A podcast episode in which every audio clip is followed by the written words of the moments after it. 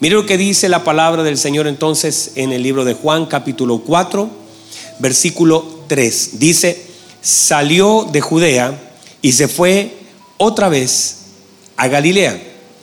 Y le era necesario, ¿qué le era?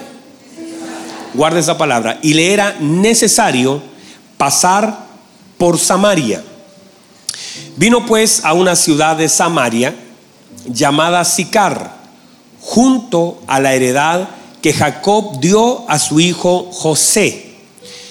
Y estaba allí en el pozo de Jacob. Entonces Jesús, cansado del camino, se sentó así junto al pozo. Era como la hora sexta. Vino una mujer de Samaria a sacar agua y Jesús le dijo, dame de beber, pues sus discípulos habían ido a la ciudad a comprar de comer. La mujer samaritana le dijo, como tú siendo judío, me pides a mí de beber que soy mujer samaritana, porque judíos y samaritanos no se tratan entre sí. Respondió Jesús y le dijo, si conocieras el don de Dios y quién es el que te dice, dame de beber, tú le pedirías y él te daría agua viva. Muy bien, tomen asiento por favor.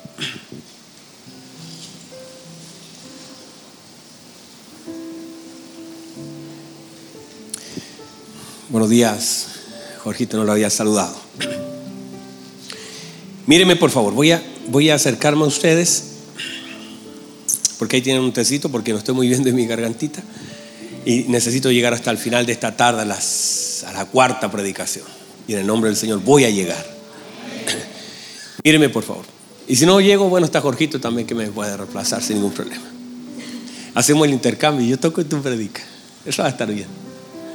Míreme por favor. Estamos hablando acerca de la paternidad de Dios. Una de las cosas importantes de la paternidad, hemos hablado acerca de hijos que adoran al Padre. Durante la mañana comenzamos a hablar acerca de cómo Marta y María de pronto eh, no están muy conectadas. Marta está criticando a su hermana María porque cuando el afán comienza a llenar nuestra cabeza, nos comenzamos a turbar y Marta, que está operando a nivel de la mente, no entiende a María que de alguna forma podría representar el Espíritu. El Espíritu siempre está dispuesto a estar a los pies del Señor, pero el problema es Marta. Siempre el problema es Marta, ¿verdad? Dígame. Marta está afanada y está turbada, con mucho que hacer. Marta, por ejemplo, usted está aquí, pero Marta está lavando la losa, está pensando que va a cocinar, Marta está pensando mañana cómo va a pagar la cuenta, Marta está trabajando. Entonces, una de las cosas importantes es traer a Marta al servicio. No solamente que venga María, tiene que venir Marta. ¿Verdad? Dígame amén a eso. Entonces, durante la mañana comenzamos a hablar que María, la Biblia dice que escogió, porque finalmente la adoración es eso, es la capacidad que tenemos de escoger, no es obligarnos, es escoger. Es decir, yo vengo y tomo esta parte porque la Biblia dice que el Señor le dijo, María escogió. Quiere decir que tenía opciones, ¿verdad? Tenía opciones de lavar la losa, de planchar, de, hacer otras cosas, pero ella escogió.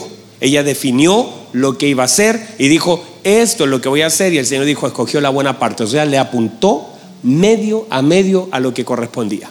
Pero Marta estaba con las manos en la losa, pero mirando a María. Estaba limpiando y planchando, pero mirando a María. Entonces ella comenzó a ser un estorbo para la vida de María.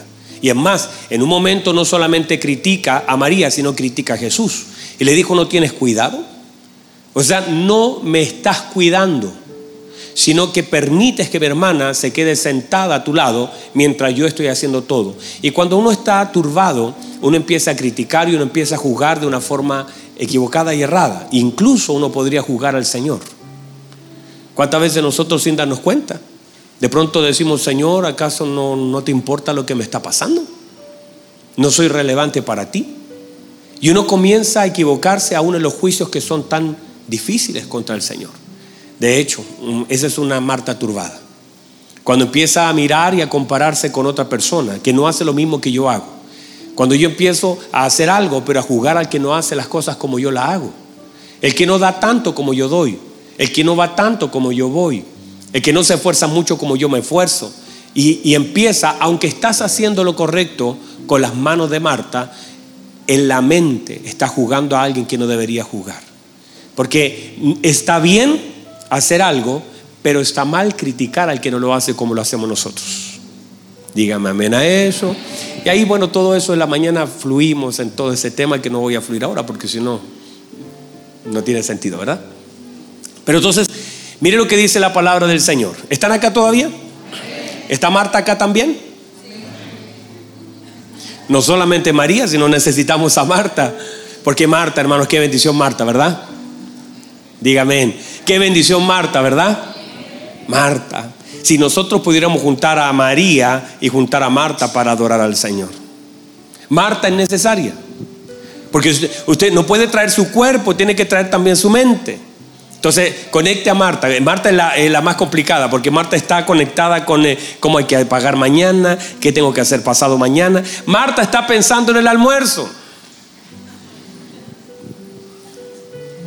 En cambio, María ya está disfrutando de su comida. Entonces, bueno, ahí llegamos. Mire lo que dice la palabra del Señor. La palabra del Señor dice que al Señor le era necesario, diga conmigo necesidad.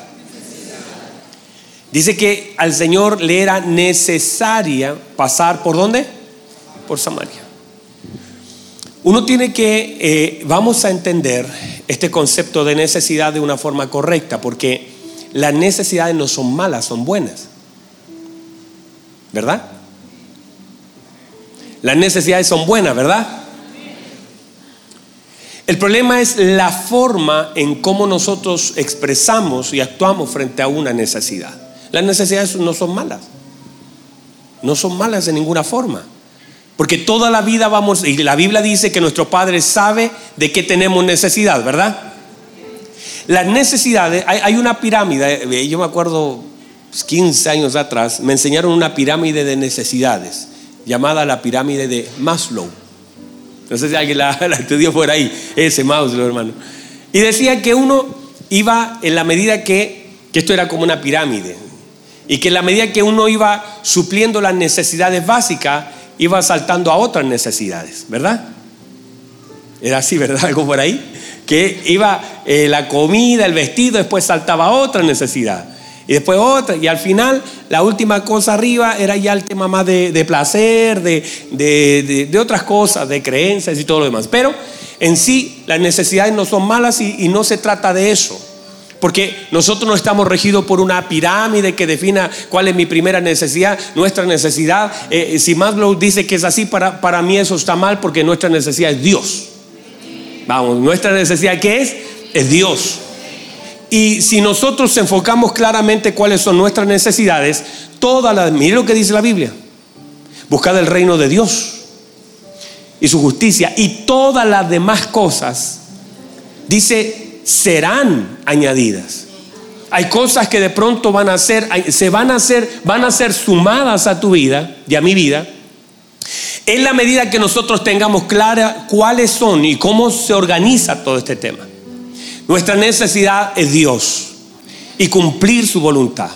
Y si nosotros nos enfocamos y comenzamos a trabajar en lo que son las necesidades con claridad, ¿cuál es la necesidad? Mire lo que el Señor le era necesario. Esos tenía la necesidad, es original, tenía la necesidad de pasar por Samaria.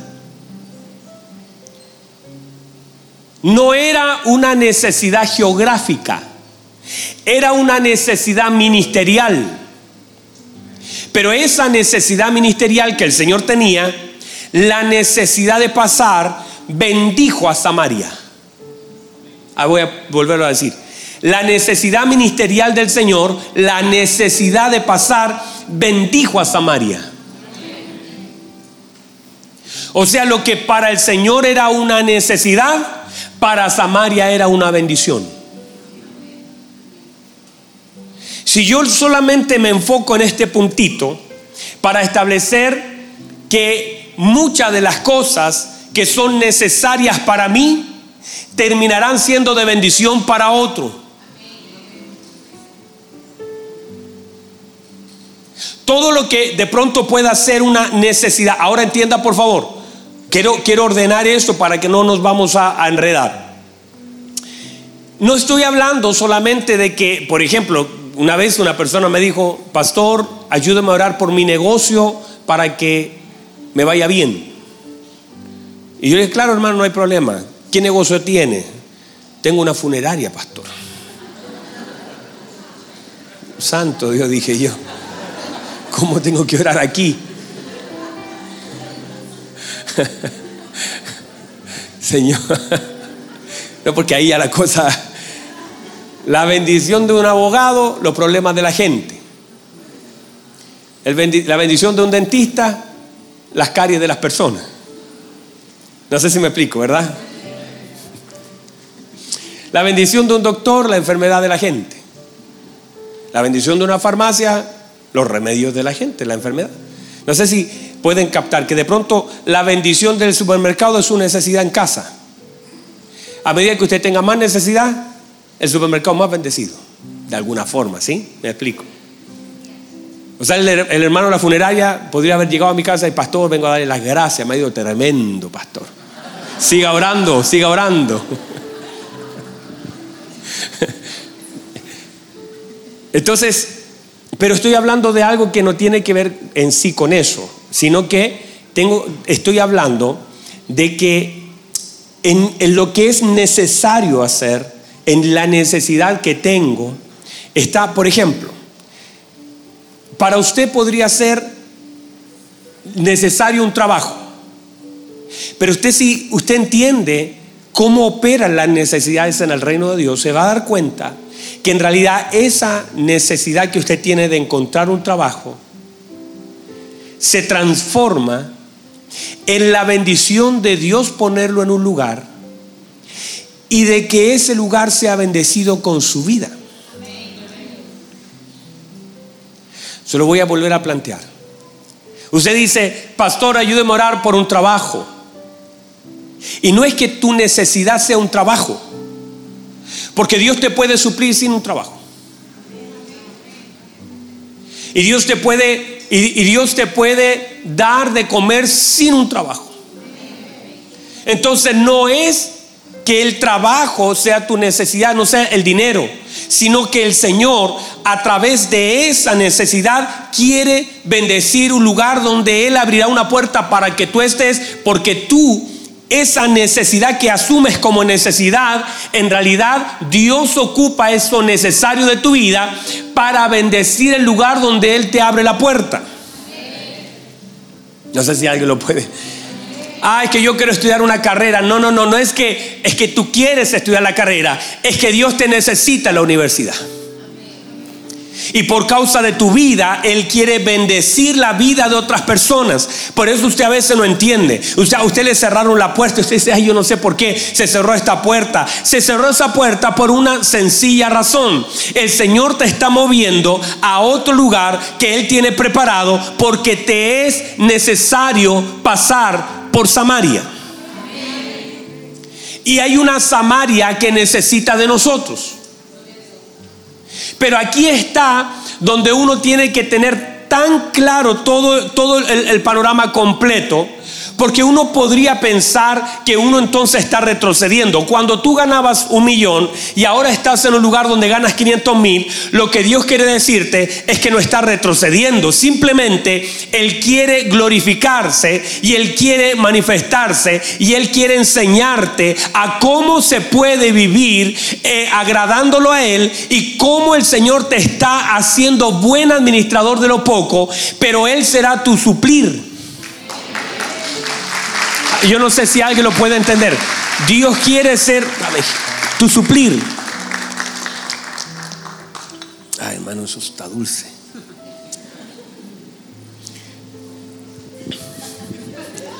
Vamos a tener que tener una, un rayo aquí para matar la hormiga. Me van a seguir todo el rato acá. Dios quiere suplirnos. Y Dios espera, mire, Dios espera dependencia. Una de las cosas que el Padre nos va a enseñar hasta que lo aprendamos.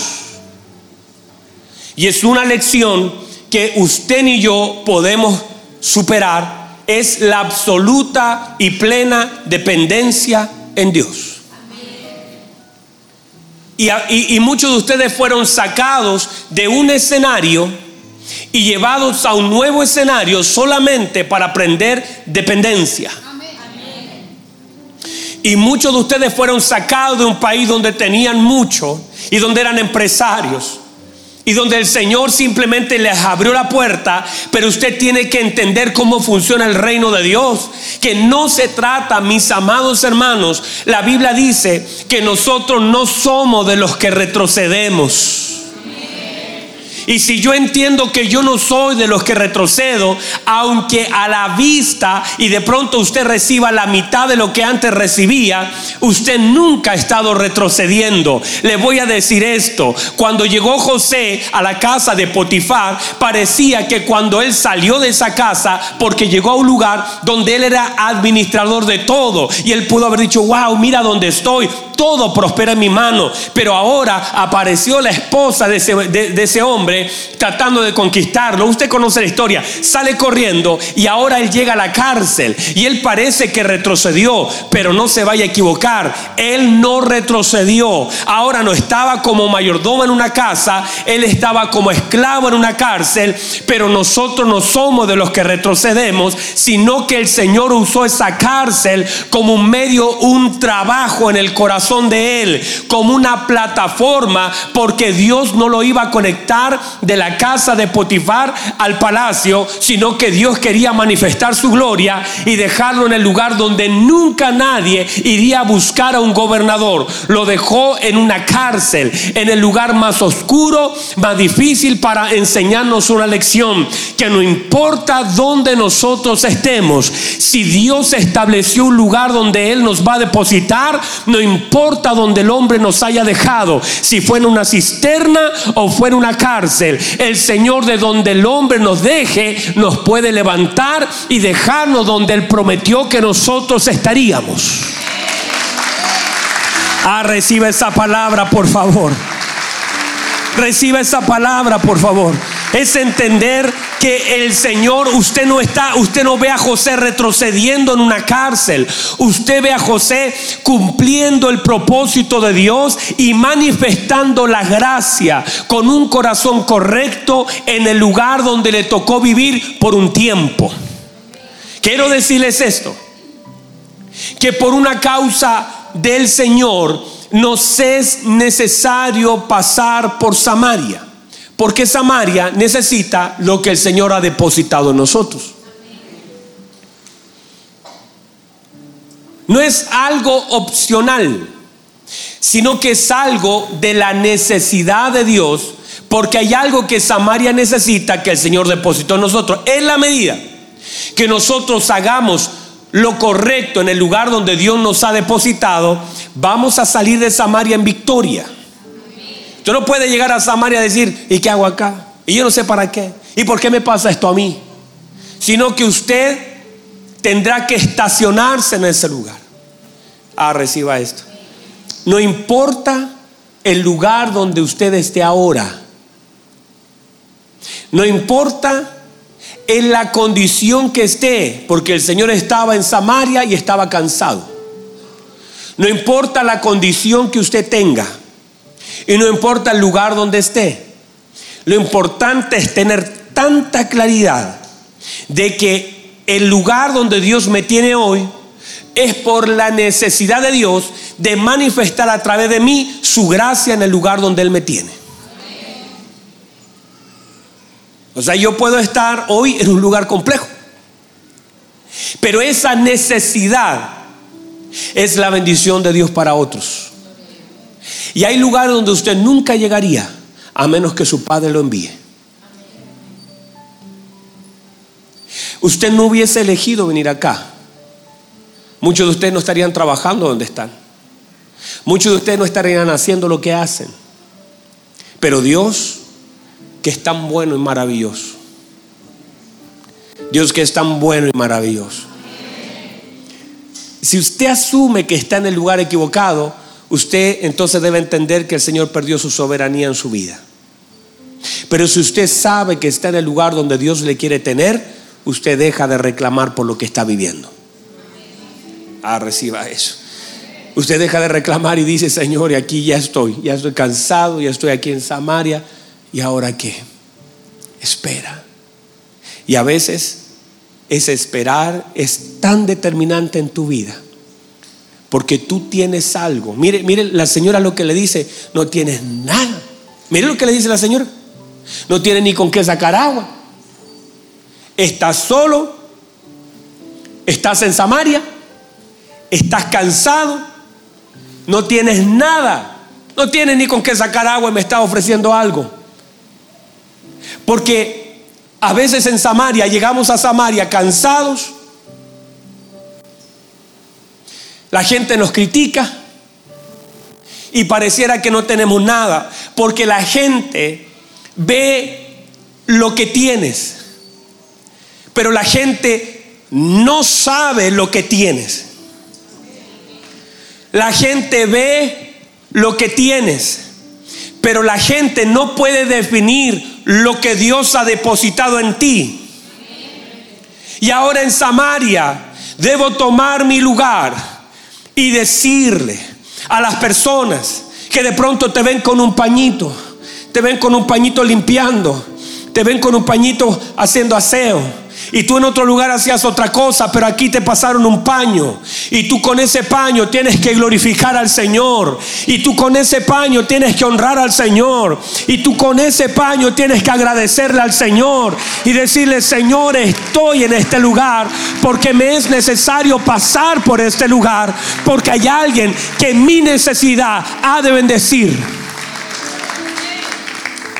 Y vas a tener que aprender a agradecerle a Dios y entender por qué estás donde estás. Porque en el lugar donde estás no es que Dios se olvidó de ti, es que Dios te quiere usar porque te es necesario pasar por Samaria y te es necesario honrar a Dios en Samaria y abrir tu boca y decir el Padre, hablar de adoración, hablar de las profundidades, saber lo que Dios ha depositado en ti, porque la gente te va a medir, la gente te va a pesar la gente te va a criticar, pero usted tiene que tener tanta seguridad. Por eso, antes de llegar a Samaria, usted tiene que estar convencido que usted es un hijo del Señor y que si Dios le permite y te es necesario, porque todos nosotros pasaremos por Samaria, porque es algo que no podemos evitar, pero no es solamente por causa mía, es por causa de los otros que Dios quiere bendecir a través de mí. Y yo me voy a parar en Samaria para ver cuánta gente ha de venir y saber quién soy. Aunque estoy cansado, mi cansancio no cambia el depósito que yo tengo. Mi cansancio no cambia lo que Dios ha depositado en mi corazón. Mi cansancio no cambia nada. Por eso, aunque usted ahora esté medio cansado, le voy a decir esto. Cansado y todo es un hijo de Dios lleno del propósito de Dios. Cansado y todo tiene todo lo que necesita esa gente que está a su alrededor.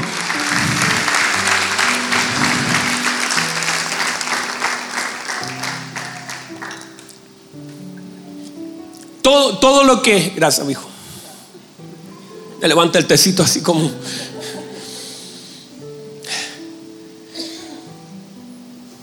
No quiere decir que no nos cansemos en algún momento.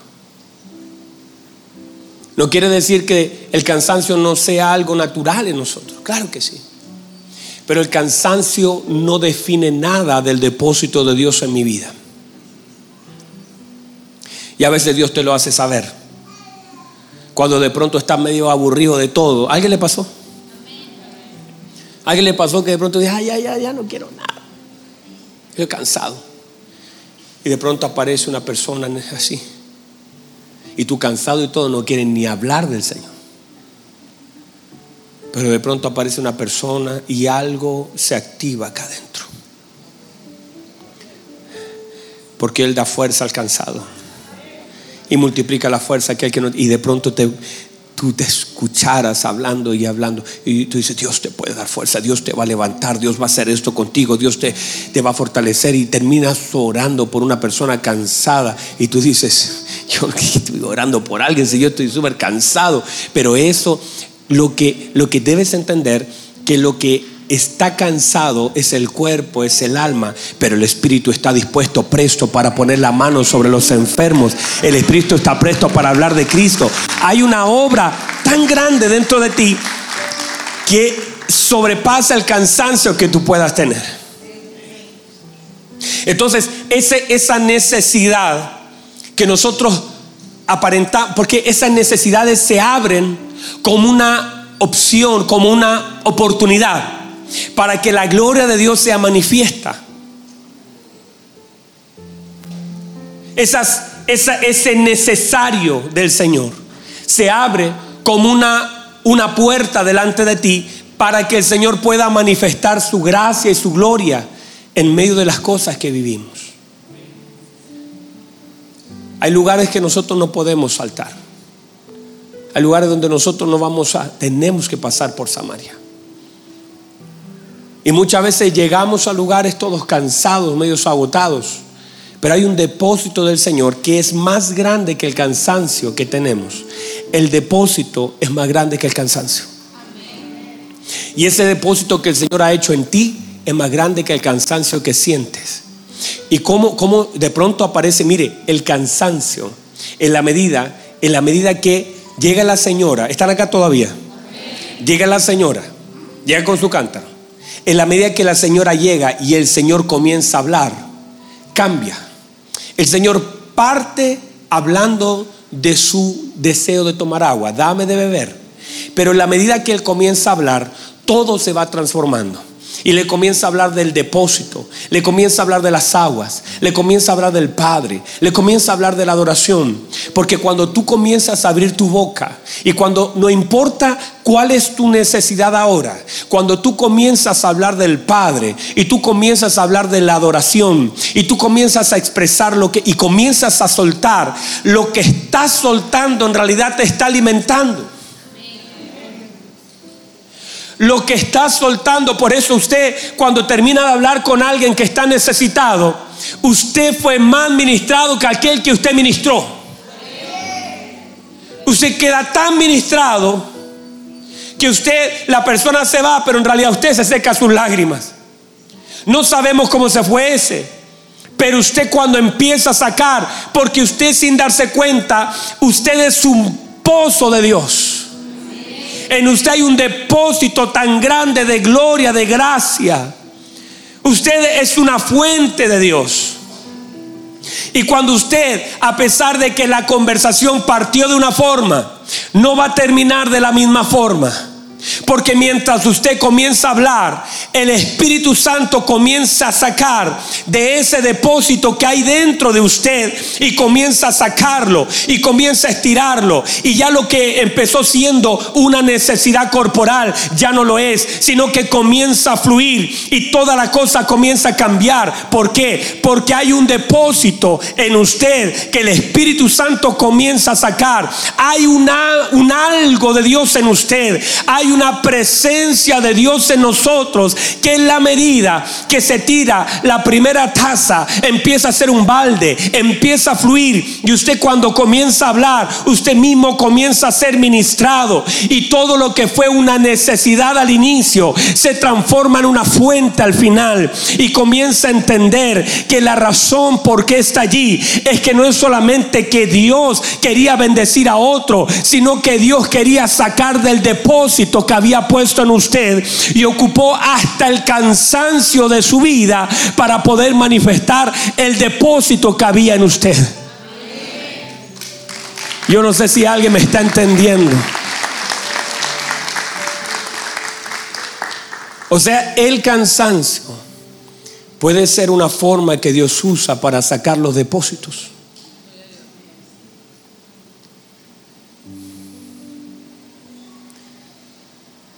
A veces los cansancios, mire, estás cansado matrimonialmente, estás cansado laboralmente, reventado, ya no, ya no quieres nada más. La vida que lo que estás haciendo, de pronto usted dice, ya basta, basta, ya no, no, ya no más. Mire, mire lo que pasa. El cansancio no necesariamente es malo, porque manifiesta muchas cosas del corazón pero sobre todo manifiesta el depósito de Dios para con nosotros. La Biblia dice que Elías se fue al desierto y estaba cansado. Y cuando estaba tan cansado dijo, Señor, basta ya, ya no más. Y mientras él dijo, ya no más, ya, ya no había viuda, no habían cuervos. Pero el Señor mandó un ángel. Y el Señor lo deja descansar. Y el Señor le prepara una tortillita. Y el Señor le, le, le empieza a ministrar. Porque el cansancio no necesariamente es malo, es malo cuando pensamos que eso está allí para destruirnos. Pero cuando tú entiendes que el cansancio puede activar el depósito de Dios en usted y cuando puede recibir ayuda desde afuera. Porque todos nosotros, mis queridos hermanos, en algún momento de nuestra vida nos vamos a cansar. Usted y yo vamos a sentir un momento que nuestras manos ya ni siquiera las podemos levantar. Pero mientras usted sienta eso, Dios tendrá un ur, Dios tendrá un arón que levantarán tus manos para sostenerlas arriba cuando ya tú no puedas seguir caminando. Dios a través de alguien activará, normalmente hay alguien que activa el depósito que tenemos dentro. Normalmente hay alguien que, ah, recuerden aquella señora, mire la señora estaba así, la señora estaba, estaba en Siria, estaba limpiando, estaba limpiando. La señora, la señora era esclava. Míreme, la señora que era, era esclava. Están acá todavía, ¿verdad? Me quedan minutitos, pero estaba así limpiando. Y Naamán, que era, era el general, era valeroso, era rico, dice, era poderoso, era valiente, o sea, era un hombre, un hombre bien. Y, mire lo que pasa, dice que estaba con lepra. Y ella estaba limpiando, y ella era esclava. Y le dijo a Naamán, eh, mire Señor, yo soy acá eh, de esclava de su casa, pero sabe, eh, usted no puede hacer algo, pero yo conozco a alguien que puede hacer algo por usted. Si usted fuera ya a Israel, hay un hombre llamado Eliseo.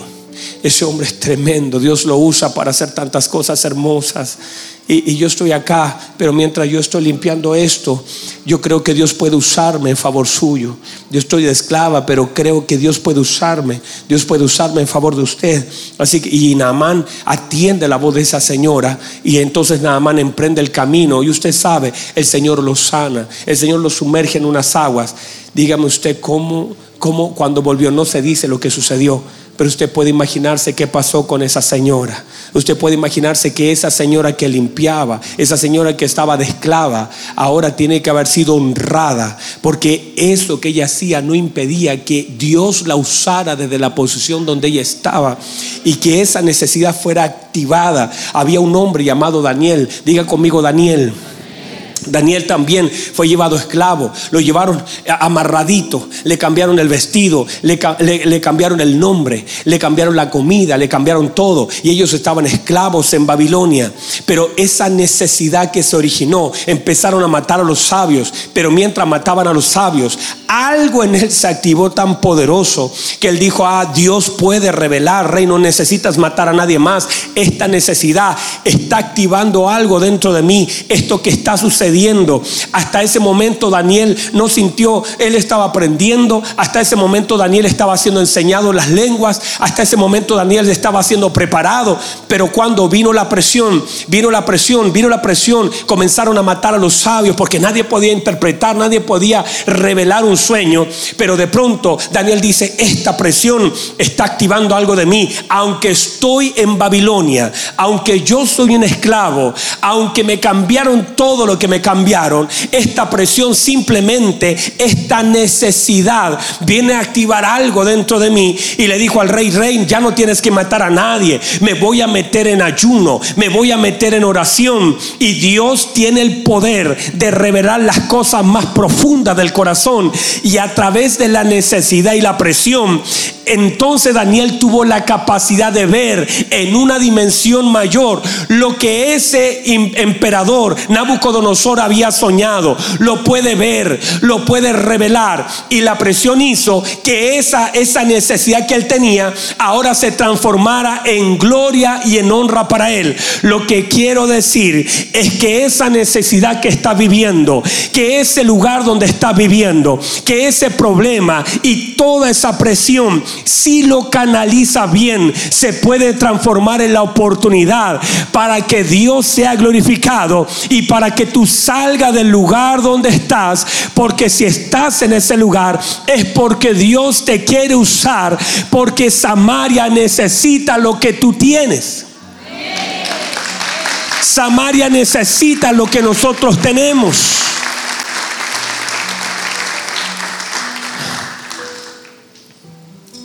Pero vas a tener que administrar el cansancio. Porque en el cansancio mucha gente comienza a abandonar. Pero no es el momento de abandonar. no te vayas a cansar. Mire, no, no, no, la palabra no, no, no te vayas a cansar. No dejes de hacer lo que tienes que hacer a pesar del cansancio. No nos cansemos, puede hacer el bien. Porque a su tiempo cegaremos si no desmayamos. No te vayas a cansar por el cansancio, sino que sigue caminando, sigue avanzando Sigue creyendo que aún ese cansancio Dios lo puede usar en favor de otros. Sigue entendiendo que estás quizás no donde tú quieres estar, sino que estás donde Dios te quiere tener. Ahí estaba, estaba Gedeón, estaba en el lagar, estaba sacudiendo, estaba medio aburrido de estar sacudiendo trigo en el lagar, tirándose arriba. Y de pronto el Señor le dice, varón esforzado y valiente, Dios está contigo. Y Gedeón lo queda mirando y dice, mm, si Dios estuviera conmigo, yo no estaría viviendo esto. Si Dios estuviera conmigo, yo no estaría sacudiendo el trigo. ¿Dónde está? Mire, mire Gedeón, ¿dónde está Dios y todas sus maravillas que nos hablaron nuestros padres? ¿Cómo me puede decir que Dios está conmigo? si mira dónde estoy? ¿Cómo me puede decir que Dios está conmigo si mira lo que estoy haciendo? Porque a veces lo que haces y donde estás no te permiten ver a Dios a tu lado. A veces lo que estás haciendo y dónde estás no te dejan ver a Dios. Porque tú dices, si Dios estuviera conmigo, ¿cómo voy a estar haciendo eso? Si estoy recogiendo migajas, si me estoy escondiendo de Madián, ¿cómo me puede decir que Dios está conmigo?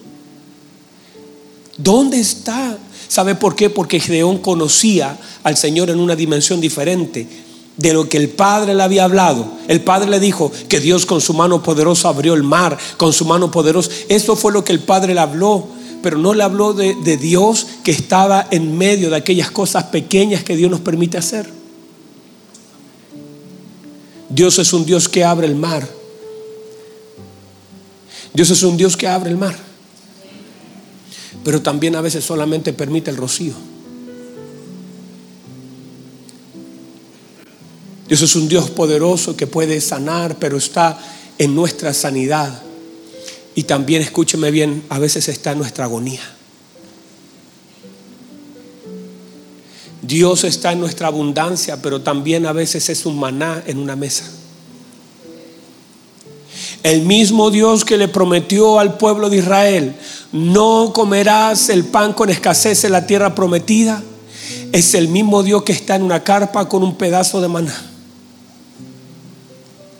Hay que aprender a conocer al Padre en todas las esferas de nuestra vida. Porque si no terminaremos frustrados por alguien que no conocemos cómo trabaja. Cuando el Padre se manifiesta, el Padre quiere que nosotros le conozcamos y no que seamos un Gedeón del recuerdo de aquello que nos hablaron. ¿Dónde está Dios? ¿Y dónde están todas sus maravillas? Si Él estuviera, yo no estaría haciendo esto. Pero lo que hace Gedeón, lo que estás haciendo no está mal. Es un tiempo a través de lo que haces. Dios está formando tu carácter. Dios no le dice a Gedeón, Dios estará contigo. Le dice, Dios está contigo, Dios está contigo en el lagar. Cuando estás sacudiendo un poco de trigo y estás recogiendo lo que quedó, Dios está contigo. Cuando no, no, ah, no ves mucho y está casi vacío, Dios está contigo. ¿Por qué sacas a Dios en tus crisis y lo asumes en tus abundancias? Dios está conmigo. Cuando mi hijo sana y aun cuando mi hijo está hospitalizado, Dios está conmigo. Dios está conmigo en mis crisis. Dios está conmigo en mis triunfos. Dios está conmigo cuando corro, pero también está conmigo cuando caigo y estoy en el suelo. Dios está conmigo. Dios está conmigo en mi Samaria. Y Dios está conmigo en mi cansancio. Y Dios a través de esas necesidades se glorifica a través de mí.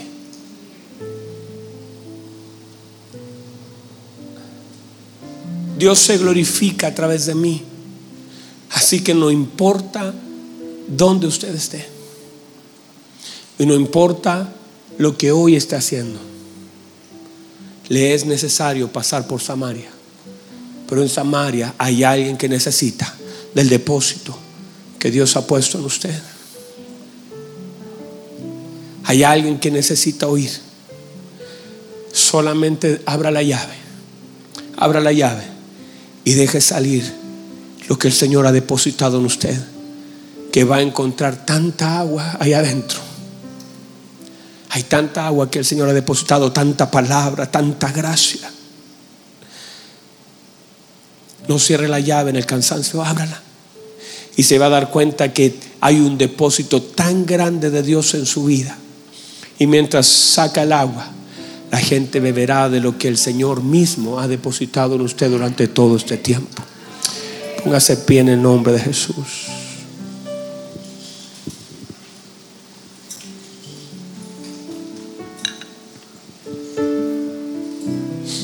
Póngase en pie en el nombre de Jesús. Cierra sus ojos. Un minuto.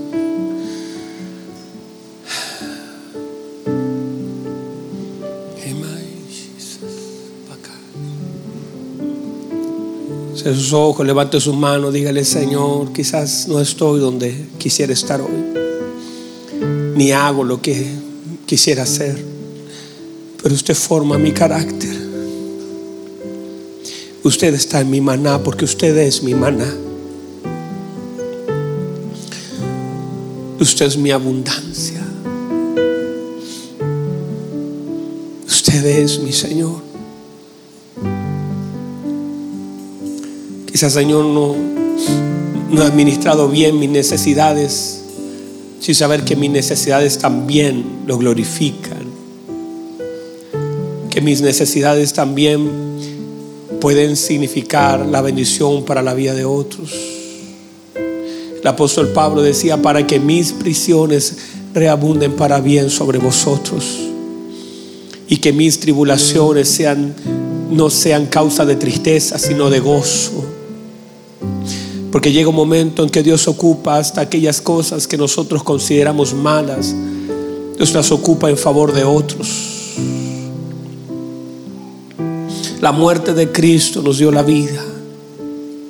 Sus llagas nos sanaron. Y en su castigo está nuestra paz. Tu vida y tu proceso significan también la bendición de otras personas. Administra con sabiduría el cansancio. Administra el lugar donde estás. Vamos, levanta tus manos, dígale, Señor, gracias. Su palabra es predicada. Vamos, levante sus manos, dígale Señor, gracias, gracias, gracias. Yo no sé dónde estás ahora. Pero donde estás, Dios quiere usar lo que está, lo que queda de ti.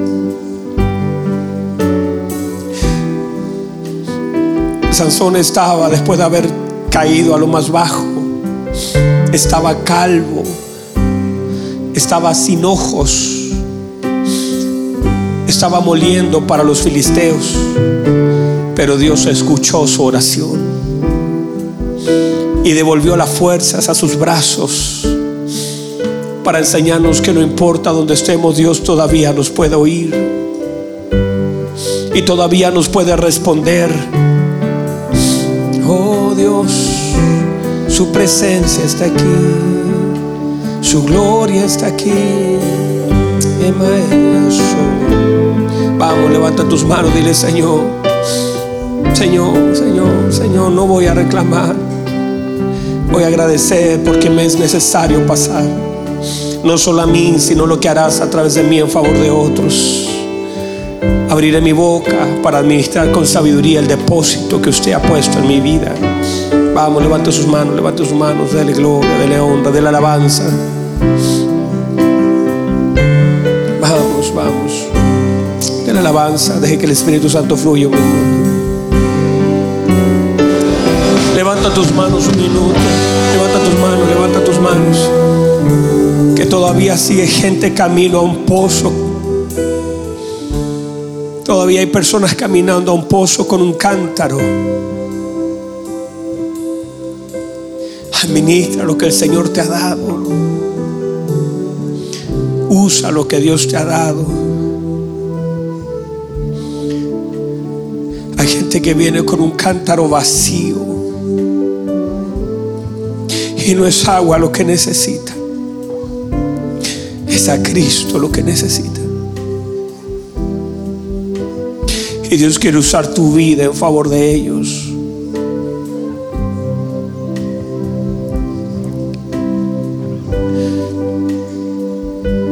Administralo con sabiduría. Y mientras comienzas a hablar de Cristo, tu cántaro será lleno. Tu vida será transformada. Entenderás por qué estás en Samaria entenderás por qué era necesario pasar por ese lugar. No vayas a cerrar tu boca frente al cántaro vacío de alguien. Vamos, vamos. Dios te da esa oportunidad. Padre, a veces no entendemos por qué estamos donde estamos. Pero Señor, usted nos ha hablado esta tarde. Yo quiero darle gracias porque su palabra nos habla. Levante sus manos, dígale Señor, úsame a pesar del lugar donde estoy y no quiero estar. A pesar de lo que hago no quiero hacer. A pesar de lo que me falta. Que nunca, que nunca mi necesidad sea un impedimento para que tu gloria sea manifestada que nunca mi necesidad sea un impedimento para que Cristo sea glorificado. Que nunca mi necesidad, Señor, me impida abrir mi boca. Vamos, levante su mano, dígale, dígale, dígale minuto.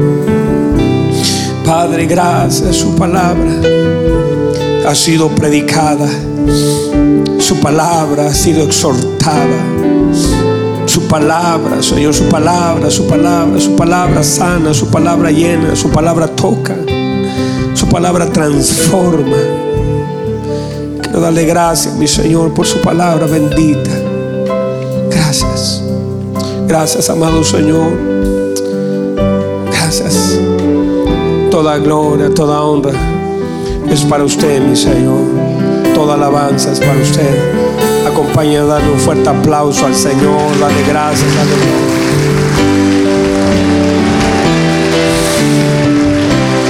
Vamos, si es para Él.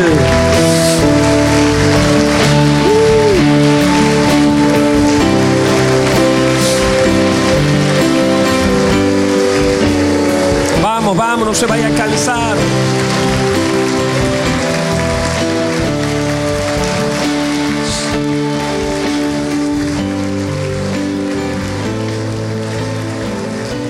Gracias Jesús. Puede recibir la palabra del Señor.